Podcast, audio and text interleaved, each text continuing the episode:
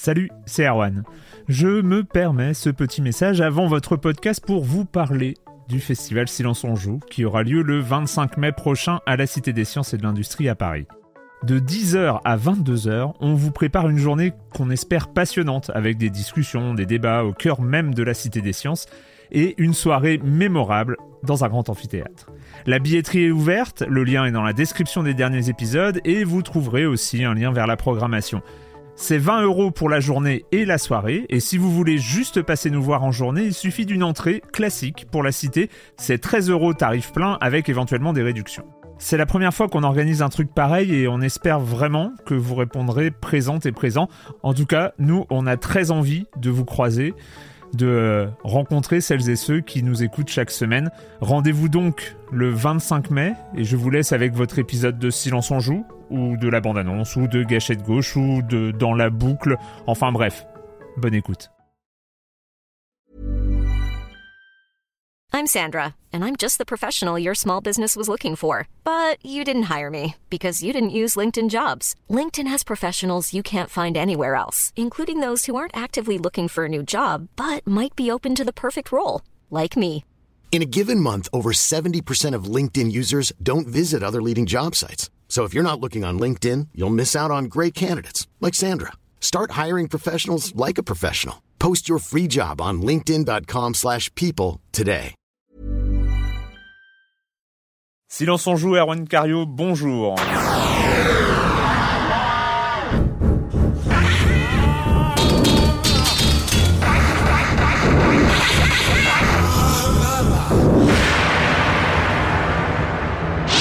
Aujourd'hui, on va parler Age of Conan, Call of Duty 4, Resident Evil 5, Apollo Justice, Ace Attorney. On recevra Monsieur Fall comme chaque semaine et on fera un petit point pour finir, un petit point si on si on veut, euh, sur les Ubi Days, donc euh, l'événement d'Ubisoft annuel de présentation de tous ces jeux à venir.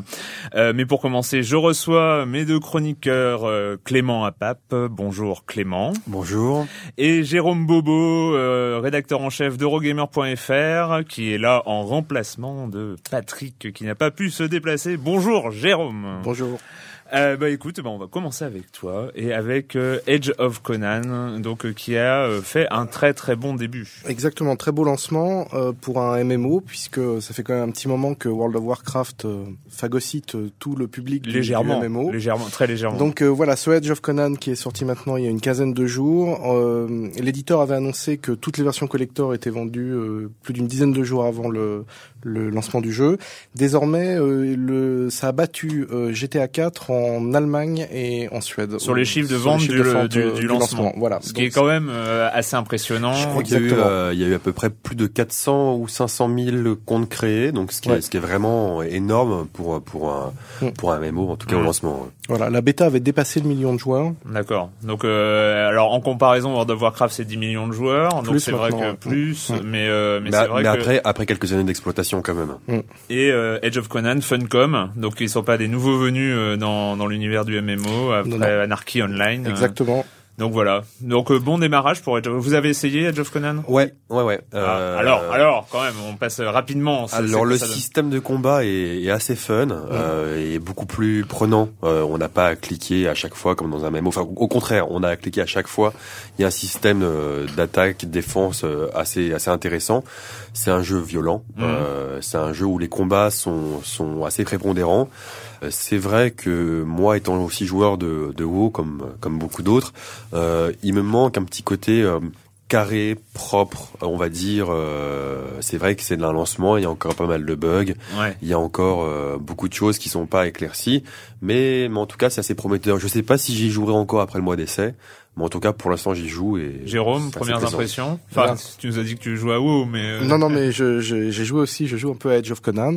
Euh, moi aussi, les premières impressions sont plutôt bonnes. J'aime beaucoup le système de combat. Ce qui est super intéressant, c'est que il y a une version 360 qui est toujours en préparation, Ah. théoriquement pour Ah. l'année prochaine, et que justement le système de combat euh, qui a été créé pour ce jeu s'adaptera très bien au Très jeu bien à la manette. ouais. ah, donc, voilà, euh, donc, euh, donc et ça sera le premier MMO théoriquement euh, qui pourra jouer sur PC et Xbox simultanément. sur les mêmes sur les mêmes serveurs. Mm. Ah, intéressant.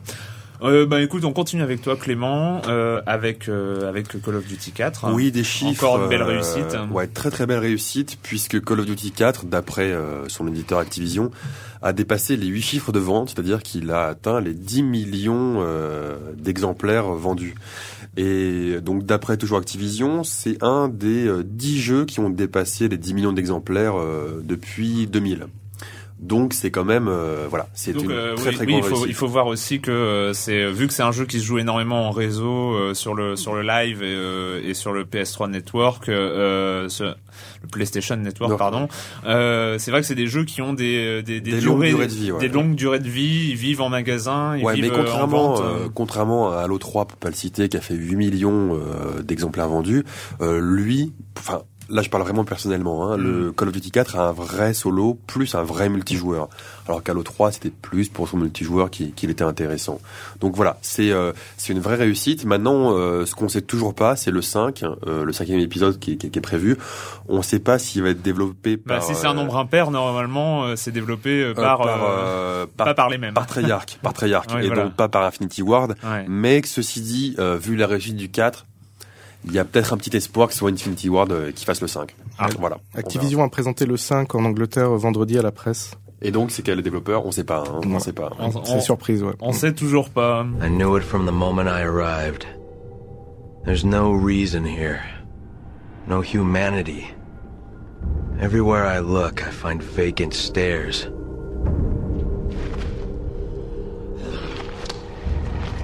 All I see is death.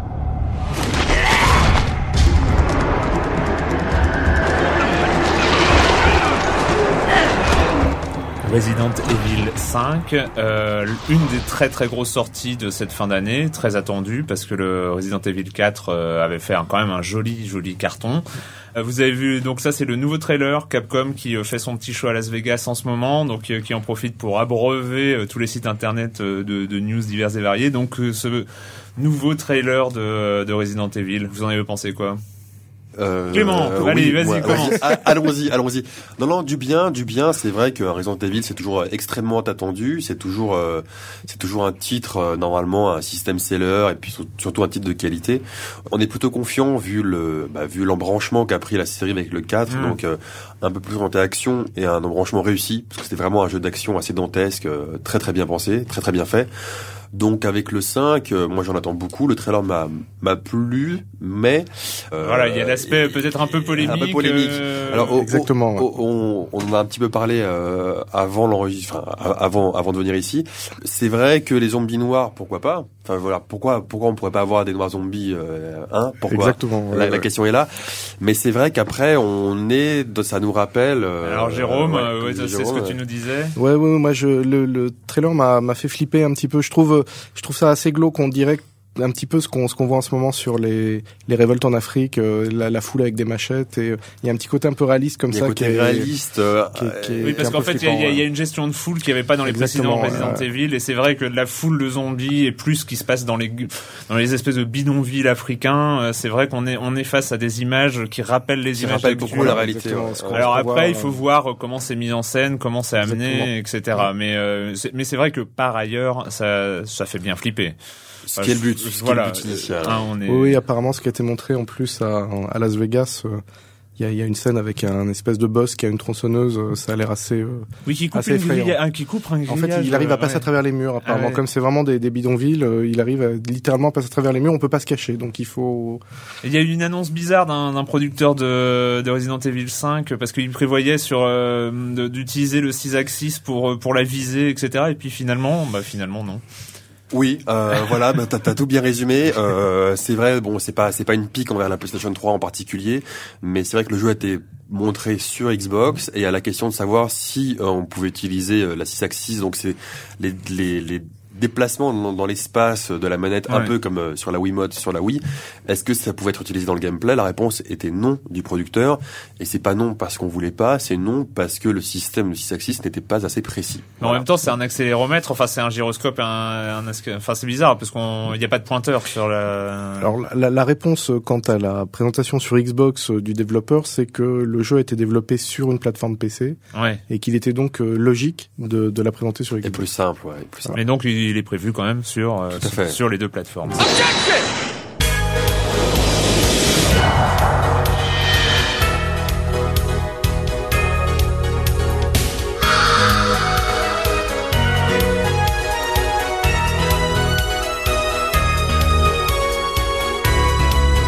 Ceux qui ont joué au jeu euh, reconnaîtront, euh, ont reconnu évidemment l'univers euh, assez particulier de la série Ace Attorney. Donc là, c'est le dernier, euh, en date, Apollo Justice, euh, qui fait suite au très célèbre Phoenix Wright.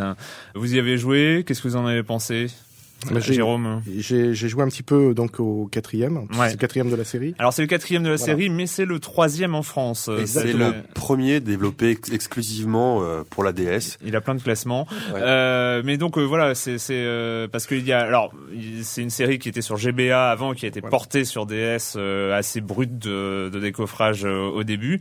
Et il y a eu quand même trois épisodes qui sont arrivés sur DS avant celui-là aux États-Unis. Et, euh, et en France, on en a eu que deux. Et on est passé directement au quatrième. Mais bon, on perd pas grand-chose au niveau scénario. Jérôme, je te laisse continuer. Donc c'est un nou- nouvel avocat qui fait son apparition, Apollo. Apollo, voilà. Donc euh, Phoenix Wright, qui était le héros des trois premiers, reste le personnage central de cette Oui, histoire. oui, ça reste euh, enfin central. Enfin, Oui, c'est l'histoire un- tourne quand même Ouais, autour de, ouais, lui. euh, voilà, il est, il est, il est plus avocat depuis sept ans. euh, il est officiellement pianiste, mais il, est sait jouer qu'un poker, morceau et très mal. Et Ouais. en fait, c'est une couverture parce qu'il est joueur de poker. Enfin, c'est une histoire complètement euh, abracadabrante. Bah en fait ça reste ça reste à ce niveau-là dans la continuité des Exactement. Phoenix Wright parce que c'est vrai alors au niveau histoire complètement alambiquée euh, Oui, et parce- délirante Parce euh, qu'il faut le rappeler pour les pour les auditeurs qui connaissent pas du tout la série, c'est un simulateur d'avocat. voilà Donc, oui euh, c'est vrai que reprenons à la base Voilà. reprenons Donc, les, un, les, simulateur, les- un simulateur d'avocat, c'est c'est- assez rare quand même euh, pour être souligné dans le milieu Mm. des jeux vidéo. Donc il y a, il y a deux aspects en fait euh, dans le jeu. C'est divisé en chapitres. Chaque Mm. chapitre co- correspond à un cas, on va dire. Et donc il y a un aspect enquête et un aspect où on est on est dans le tribunal et avec le célèbre objection votre honneur. et on, euh, do- on doit voilà. contredire les témoins doit pour contre- euh, à pour découvrir la vérité euh. Donc c'est un jeu qui, qui, qui à la base est, est vraiment une vraie bouffée d'air frais, Mm. euh, qui, qui a amené au, au jeu vidéo aussi de, de nouvelles personnes, puisque c'est pas un jeu, on est loin de l'archétype du jeu euh, soit violent, soit sportif, euh, voilà. Donc moi j'ai beaucoup apprécié, enfin j'adore la série. Cet épisode-là en particulier, euh, je trouve qu'il a quelques défauts quand même. Ouais. Euh, donc c'est quand même un, un achat qu'on conseillera à ceux qui connaissent pas du tout la série. Le premier, c'est la répétitivité. Euh, C'est inhérent, on va dire, un peu à la série, mais c'est vrai que là, ça commence à faire. Et, Bah, c'est- euh, alors moi c'est bizarre c'est moi, quand même, j'ai senti, et surtout, on est, je me suis trouvé extrêmement spectateur de l'histoire. Plus j'avançais, plus j'avais l'impression de servir un peu à rien. Et donc, c'est rare dans un jeu vidéo d'avoir euh, cette impression-là. Et mais bon, à côté ça, de ça, ça, c'est inhérent. C'est depuis le premier Phoenix Wright, on est on est quand même sur euh, l'avocat qui est euh, mais, qui, qui- mais là, il y a quand même des, des retournements de situation euh, toujours. euh, voilà, c'est euh, voilà, c'est. Je me suis senti vraiment euh, un peu passif et euh, c'est vrai que moi, c'est pas forcément ce que je dans un jeu. Jérôme un peu la Ouais, même le, impression. le système d'enquête était un petit peu simplifié. Et c'est vrai que je suis assez d'accord. Par contre, il faut quand même souligner que ça se termine en apothéose sur un chapitre euh, assez incroyable. c'est incroyable. Ouais. Non, c'est euh, peut-être le meilleur de la série, même de, de tous les chapitres. Mm. euh, voilà. Ça reste, ça reste un titre euh, à découvrir certainement. hein, si on connaît, si on connaît pas le concept, euh, c'est vraiment. Moi, très c'est vraiment intéressant. pour. euh, c'est vrai que C'est pour bourré le, concept, donc dans la phase d'enquête, on récupère des indices, on récupère des, des, des pièces à conviction et qu'on va réutiliser dans les phases dans les phases de tribunal. Et c'est vrai que Apollo, euh, bon, même si on perd le, le personnage Phoenix Wright. C'est, il y a, il y a quand même le, le, quand on doit trouver la contradiction dans un témoignage et qu'on a une vingtaine de pièces à conviction et qu'il faut Ouais. trouver la bonne. En, en fait, on est, on doit réfléchir vraiment à l'histoire, à ce qu'on Ouais. connaît, etc. Et c'est vraiment, euh, Bon, moi, je suis un énorme fan. J'ai même joué à la version anglais, en anglais du, du troisième. Je les ai tous finis. C'est vrai que ça euh, mélange, ça mélange avec le jeu d'énigmes aussi. Voilà, c'est c'est assez intéressant. Non, non, c'est Et c'est, vraiment. et c'est un- peut-être le jeu vidéo qui se rapproche plus du livre. Enfin, bizarrement, c'est un, on, on- c'est, c'est quand même beaucoup de lecture. hein. C'est- Il y a, il y a pas de son, euh, bon, tout est à lire. Et c'est vrai que moi, c'est- en tout cas, moi, c'est le jeu du soir. C'est avant s'endormir. À la place d'un livre, je prends un Ace Attorney et euh, ça marche aussi bien. Euh, Pas d'objection. Pas d'objection. pas d'objection non plus, Clément. Pas d'objection. Euh, bon, écoutez, on va, comme chaque semaine, recevoir Monsieur Fall et sa chronique jeux de société, Monsieur Fall de TrickTrack.net. Bonjour, Monsieur Fall. Bonjour mon cher Erwan. Cette semaine, je vais vous parler d'un jeu signé par le maître S Création Ludique, l'homme qui a créé tellement de jeux de société qu'on ne les compte plus. Son nom, il le signe à la pointe d'un D. On l'appelle le maître, el maestro, on l'appelle le docteur, le docteur Rainer Knizia. D'ailleurs, ce nom vous dit peut-être quelque chose, puisqu'il a signé il n'y a pas longtemps pour les consoles Nintendo DS un jeu nommé Remue-Ménage. On a fait appel à ses compétences pour concurrencer le programme d'entraînement cérébral du docteur Kawashima. Ce qui fait que quand une de ses créations arrive sur les étals des commerces, eh bien, on le regarde avec attention. Et ces derniers jours, une boîte avec marqué Rainer Knizia dessus a attiré notre regard. Il s'agit de Cache Tomate, un jeu édité par euh, Gigamic. Un jeu qui, quand on regarde la boîte, avec cette vachette en train de jongler avec des aliments, nous laisse immédiatement penser qu'elle ne va pas nous briser les neurones et qu'elle s'adresse plutôt à des enfants. Et c'est effectivement le cas puisque le jeu s'adresse aux enfants à partir de l'âge de 6 ans, qu'on peut y jouer de 2 à 8 et que les durées de partie n'excèdent pas les 15 minutes. Le prototype même du parfait jeu familial. Alors Cache-Tomate est un jeu extrêmement simple et qui repose sur la mémoire. Le jeu est composé de cartes, exclusivement de cartes, réparties en 7 catégories, contenant chacune 7 objets. Alors en début de partie, on retourne une carte de chaque catégorie face visible. Tous les joueurs en prennent connaissance, puis on les cache. Et la partie commence. Un joueur a le talon et il retourne la première. Et le joueur qui est capable, le, premier, le plus vite possible, de dire quelle est la carte de la même famille qui y est cachée, gagne le coup. Il récupère la carte qui était face cachée et met à la place en la cachant bien sûr, la carte qui a été retournée. Alors, expliqué comme ça, je vois bien dans votre regard, Monsieur Arwan, que ça n'a pas l'air très clair, mais je peux vous assurer que le jeu fonctionne avec des enfants autour de la table, forcément, et ils sont aptes à vous coller une pilée puisqu'ils ont beaucoup plus de mémoire que nous, mais le jeu fonctionne aussi sans enfants, entre adultes consentants, en mangeant des cacahuètes, on peut prendre énormément de plaisir en essayant de mettre à l'épreuve sa mémoire. Voilà mon cher Erwan, je vous conseille donc euh, ce petit cache-tomate que vous allez trouver pour une petite quinzaine d'euros dans les boutiques actuellement, en prenant beaucoup de plaisir en vous imaginant vous faire battre par un enfant de 8 ans, mon cher Erwan. À la semaine prochaine. Mais c'est un peu sadique. Merci, euh, monsieur Fall, monsieur Fall de TrickTrack.net. On vous retrouve euh, la semaine prochaine. D'ici là, on va cacher des tomates. Euh,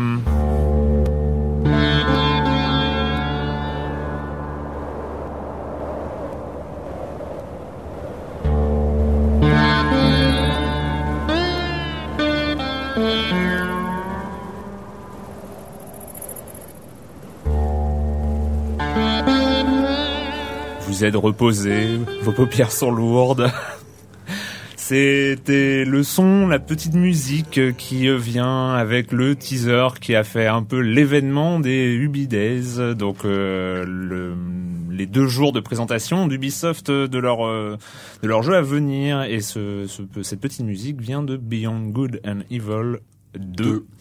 Un jeu qui était même plus attendu parce que le, le premier n'avait pas été un succès commercial et donc euh, on l'avait un peu mis au placard et donc c'est vrai que ça fait plaisir de voir revenir Michel Ancel et sa création. Vous en attendez quelque chose de ce BGE2 comme on l'appelle? Évidemment. Évidemment. Alors Évidemment. pourquoi? Non, euh, c'est vraiment euh, BGE, le, comme on l'appelle en, en, raccourci. Euh, c'était vraiment un superbe jeu, vraiment mmh. original, euh, un jeu grand public qui amenait énormément de, de gameplay euh, habituellement réservé aux gamers pour le grand public, euh, qui était très poétique, qui avait un personnage central qui était une jeune fille reporter. Jade. Exactement, qui euh, était vraiment original dans, dans, les jeux vidéo. Mm. Et malheureusement, le jeu a pas très très bien marché. Bah oui, c'est vrai que en plus c'était Noël 2003. Alors rappelez-vous pour ceux qui étaient là, c'était un sacré Noël. Il y avait vraiment de la concurrence. Même ouais. Ubisoft s'auto-concurrençait lui-même avec oui. Prince of Persia qui était sorti pratiquement en même temps. Et euh, mais toi, tu avais été plus critique sur BGE, si je me rappelle bien, tout Clément. Tout à fait, tout à fait. C'était une de nos premières empoignades, euh, mon cher Erwan. Non, non, c'est vrai que BGE, moi, j'avais à la fois j'avais apprécié euh, la prise de risque du, de créer une licence, on va dire originale. Mm. C'est vrai que les personnages étaient attachants. Mais moi personnellement, je trouvais que c'était un pot pourri léger de beaucoup de gameplay. Mmh. C'est-à-dire qu'on avait un peu d'infiltration légère, on avait un peu d'action légère, on avait c'était tout, tout, tout léger. Mmh. Mais c'était quand même assez plaisant. Mais pour moi, c'était léger. C'est-à-dire que c'était pas un excellent jeu, mais ça restait quand même un bon jeu. Je sais Oui. connaître la, la, la Ah, quand qualité même, quand, quand même, même, quand, quand même. quand je la vois. Par contre, ce qui me fait vraiment très peur sur le 2. Alors euh, voilà. Alors voilà, ce qui Parce me fait qu'en fait, on n'a pas vu grand chose, on a vu que Non. le teaser. oui, euh, on a vu quelques qui- images qui sont qui sont très belles. A priori faites avec le moteur du jeu, d'après qui- ce qui sont- qui sont très belles, donc, avec euh, un cochon qui gobe les mouches. Voilà, Voilà. avec euh, Paige, donc Paige, qui était ouais. déjà là euh, dans le premier épisode. Donc les deux protagonistes de, de la série bah, étaient là, mais C'est assez reposant, c'est assez sympa. Enfin, j'aime j'aime bien ce, petit teaser. non. Donc là-dessus, mais, mais, mais, voilà, en soi, il n'y a pas d'inquiétude vraiment à avoir, sauf que ce que Monsieur Guillemot, euh, donc euh, PDG, en tout cas un des un, un des- Président- un- président voilà, président, euh, d'Ubisoft, a déclaré que en fait, selon lui, le non-succès du, du premier épisode était dû à euh, une difficulté trop élevée. Non, et même c'est pire pas. que ça, Non, que il, était, il était pas assez grand public. voilà, il était trop ça. core gamer, il était trop ciblé core gamer. Alors, Alors, là, pour le coup, moi je suis un peu euh, euh, heureusement que j'étais assis quand j'ai lu ça. Pour le coup, que- ça fait ça fait peur parce que justement, on va dire que c'était à la fois un, un- un avantage et, et un défaut du titre.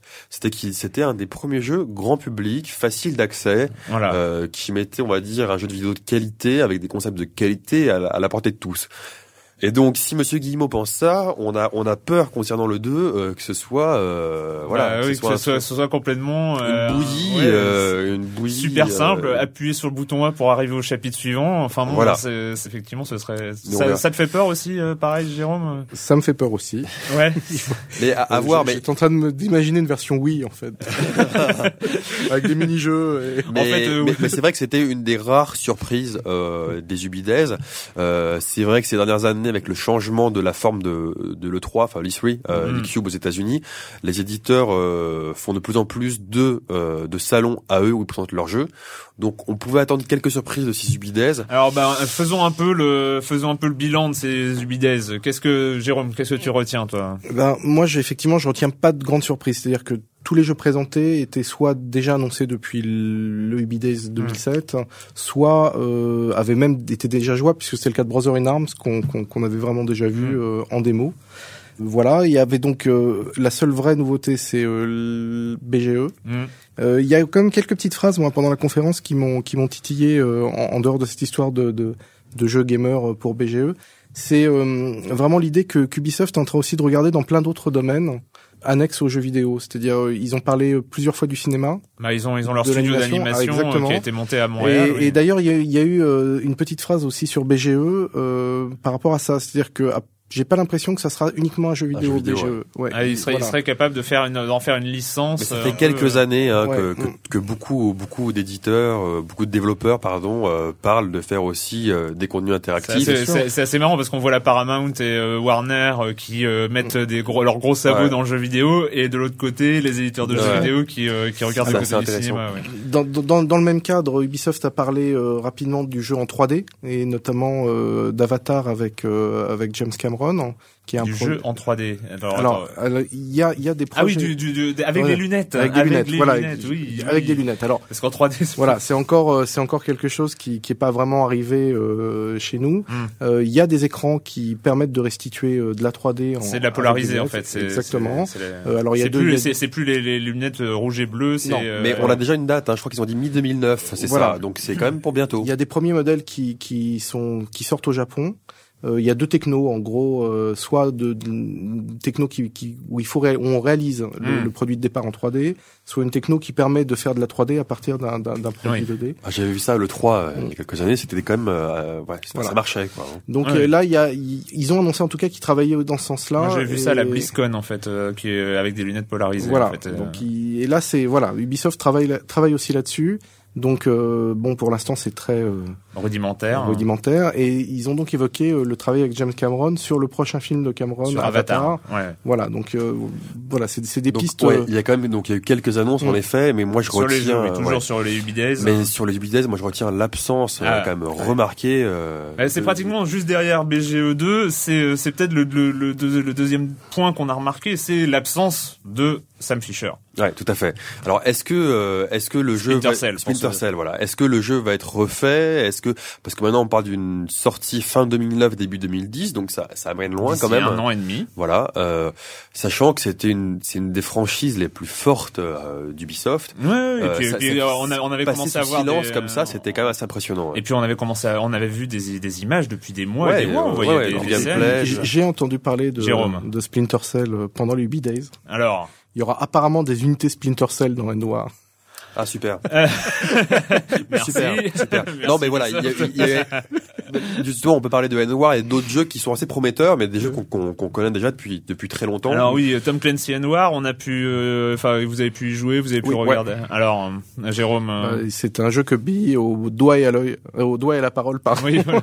Et, euh, non, non. euh, le, le gros principe de Splinter Cell, c'est un jeu de stratégie temps réel à l'échelle tactique. De N-War. de N-War. Pardon. Excusez-moi. c'est pas grave. C'est un jeu donc stratégie temps réel à l'échelle tactique où on contrôle environ une dizaine d'unités et on peut intégralement contrôler le jeu à la voix.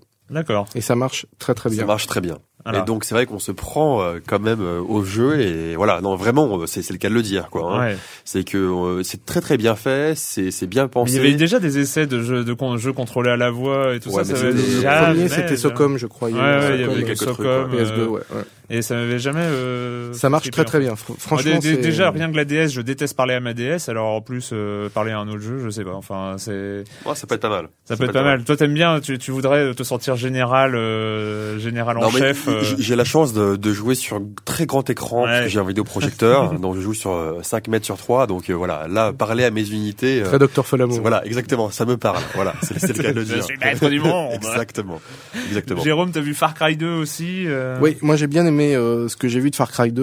Euh, c'est euh, c'est un, un- quelque chose d'important pour Ubisoft Far, Far Cry 2 parce que c'est euh, pour eux le moyen de, de montrer qu'ils savent faire quelque chose sans Crytek. Voilà. Les développeurs originels. Exactement, qui est le développeur originel de- Far et qui Cry font Crysis. et qui font hein. Crysis. Voilà, donc on a vu un niveau de démonstration euh, que l'on pouvait jouer aussi bien sur PS3, Xbox 360 et PC. Et intéressant, c'est prometteur. C'est prometteur, moi je trouve ça très prometteur. Il y a une gestion de la météo et une gestion du vent qui est euh, qui est assez euh, assez géniale. On peut mettre le feu à la savane. Ouais. Voilà, alors ça paraît. euh, tout Mais il paraît qu'on peut pas ça, tuer mais- les animaux. Mais c'est ah ça j'ai pas vu, j'ai pas vu. Mais non, c'est- ça peut être une stratégie de, de, de- en De fonction de euh, voilà, en fonction de, du sens Ah du oui. vent, on peut incendier euh, avant d'attaquer un campement, euh, Ah. etc. Enfin, il y a vraiment, on- en fait, la carte est ouverte et on peut approcher de toutes les manières qu'on veut. C'est-à-dire soit foncer dans le tas, soit faire quelque chose de beaucoup plus furtif, soit. euh, Il y avait eu un jeu comme ça qui était sorti en Far FPS. Cry. euh, non, mais en FPS euh, où on pouvait commencer le niveau à n'importe où. euh, oui, c'était Medal of Honor Mais- Airborne. Ah voilà, mais Voilà. Ça, ça marchait pas terrible. hein. C'était pas trop mal, Ouais. mais c'est vrai que parfois on, euh, on arrivait à un endroit et en fait euh, l'allemand tirait dans l'autre direction parce qu'il s'attendait à ce qu'on arrive par l'autre direction. Donc voilà. Clément, toi tu voulais juste un petit mot euh, rapide sur, Ouais, euh, euh, tout à sur d'autres catégories de jeux. Tout à fait. Euh, donc on le sait depuis quelques années maintenant. Hein, euh, les, les jeux, on va dire orientés très grand public, arrivent et font un carton. Ouais. Donc c'est tous les Cerebral Academy notamment, euh, tous les jeux Nintendo souvent. Hein. Les Kawashima, les les Kawashima, les, les voilà, machins, le, le- les maths, etc., les yeux, la gym des yeux. Enfin, il y a beaucoup de choses qui le sont faites. yoga. Euh, moi, je, ce que je trouve très dommage, euh, c'est les éditeurs qui copient et qui font des mauvaises copies. Et c'est vrai que là, Donc Ubisoft, on parlait des Ubidays. voilà, là Ubisoft, euh, c'est un vrai carton rouge, comme on dit, puisque ce qu'ils ont montré quand même, ça fait assez longtemps que je suis dans le jeu vidéo. J'ai j'ai vu des bouses, euh, j'ai vu des bouses ces, ces dernières années, mais là quand même, euh, la franchise Pets, notamment, ils ont montré, mais c'était une catastrophe. C'est-à-dire que là, on est, je comprends que ce soit des jeux peu chers à fabriquer, qui rapportent beaucoup d'argent, Et c'est le cas. Hein. c'est le cas, C'est le cas. hein. Mais- Ubisoft, ils sont. Mais euh, justement, euh, justement, si ça rapporte beaucoup d'argent, que ça coûte pas très cher à fabriquer, faites-en des bons. en, en mettant un peu plus d'argent, euh, ça peut-être qu'on ça rapporterait un peu moins. Mais là, euh, sur Wii, il se crée une image catastrophique. C'est-à-dire que c'est comme à, la vieille époque, pour ceux qui ont connu, Cryo, qui était synonyme de, de souvent de mauvais jeux. euh, voilà. Si, si, Atlantis si, si, si, 3, si. formidable. Atlantis, Voilà.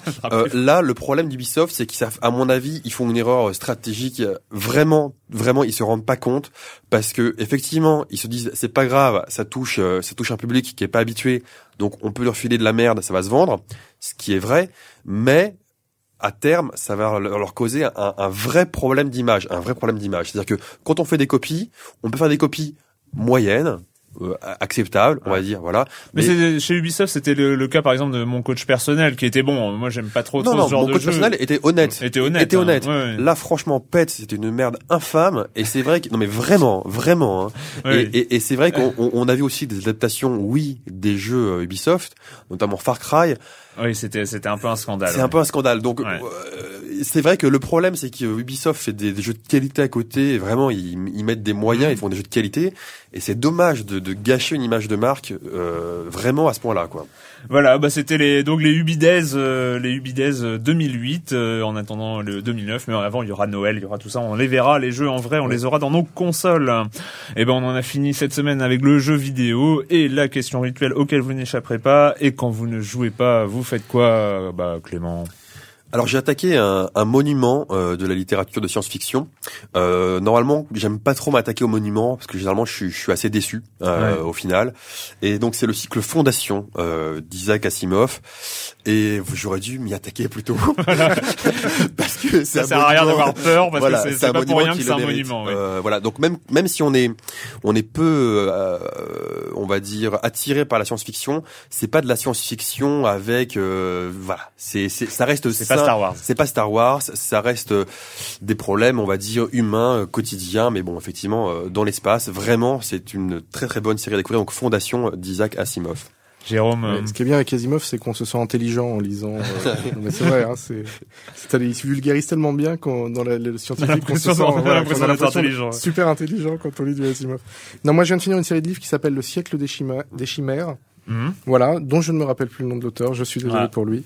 Euh, c'est euh, une histoire euh, assez délirante du XXe siècle, euh, mélangée avec des histoires de sorcellerie. Euh, c'est super original, c'est bien écrit. Et il y a quelques passages historiques que j'ai trouvé vraiment super bien faits. Notamment, il y a un tome qui parle de la montée du nazisme en Allemagne, puisqu'un des personnages est, mhm. pris dans, dans cette tourmente. Franchement, c'est euh, c'est une série de quatre livres et ça vaut vraiment le coup de, de s'y mettre. Ouais. D'accord. Et ben moi, c'est, je vais faire pareil que toi, c'est-à-dire un livre dont je ne me rappelle plus l'auteur, et pour la bonne raison que, en fait, j'ai reçu un, un, un, envoi presse. Alors ça arrive, en, mais alors moi, en livre, jamais. Je reçois pas. Bizarrement, je ne reçois pas de livre. Je, je ne suis pas critique littéraire. Mais envoyer des livres à Erwan, il en parle après. Euh, bah, pour l'instant, oui. Et en fait, celui-là, c'est c'est un livre écrit par un Français dont je me rappelle plus le nom, qui s'appelle Le Maître des Noms d'ailleurs. Et euh, c'est un espèce de thriller d'anticipation qui se passe en 2040 qui a plein de défauts, mais alors qui se lit très très bien. Et son principal défaut, à mon avis, c'est un, thriller d'anticipation, mais très actuel. C'est-à-dire en fait, euh, c'est euh, c'est les, les, les, peurs, un peu les paranoïas d'aujourd'hui reportées dans 40 ans. Et je, je pense que dans 5 ans, il aura super mal vieilli. Enfin, c'est un peu mon. Mais aujourd'hui, en tout cas, de nos jours, il se lit très très bien. Donc le maître des noms, je ne connais ni l'éditeur ni l'auteur. Donc bien joué pour les conseils. Eh bien on se retrouve donc, on a fini, on se retrouve très bientôt pour parler jeux vidéo sur Libé Labo. Libé Labo. Hey, it's Paige DeSorbo from Giggly Squad. High quality fashion without the price tag. Say hello to Quince. I'm snagging high-end essentials like cozy cashmere sweaters, sleek leather jackets, fine jewelry, and so much more. With Quince being 50 to 80% less than similar brands. And they partner with factories that prioritize safe, ethical, and responsible manufacturing. I love that. Luxury quality within reach. Go to quince.com slash style to get free shipping and 365 day returns on your next order. Quince.com slash style.